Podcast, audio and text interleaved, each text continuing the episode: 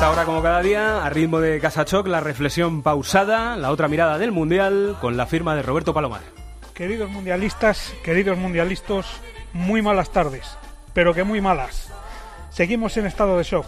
Miramos ese lado del cuadro, el facilón, el que nos iba a llevar a la final en autopista, y no vemos a España. Nos han echado o nos hemos ido. ¿Qué más da? El caso es que ya no estamos en Rusia y la colección de explicaciones o la falta de ellas es tan extensa que necesitaríamos la programación entera para desgranarla. La culpa es de los jugadores, de Hierro, de Rubiales, del estilo, de Lopetegui, de De Gea. Pero dejemos de lamentarnos, miremos hacia adelante. ¿Y ahora qué? Se inicia una travesía del desierto que tardará al menos dos años en dar sus primeros frutos. Lo primero, buscar un seleccionador. ¿Quién? ¿De qué tipo? Tiene que ser un ex del Madrid, un ex del Barcelona, caer bien a todo el mundo, seguir con hierro. Lo segundo, establecer el estilo.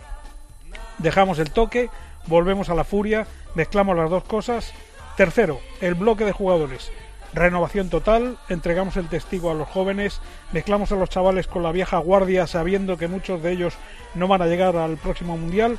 Y cuarto, el asunto estructural debe seguir Rubiales con la perspectiva de que en año y medio habrá elecciones. ¿Es responsable dejar esas maniobras en su mano?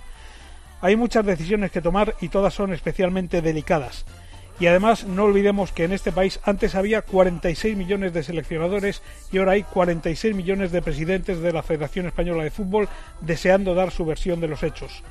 Pocas veces una eliminación ha causado una onda expansiva tan destructiva como la que actualmente afecta a la selección española y al ánimo de este país.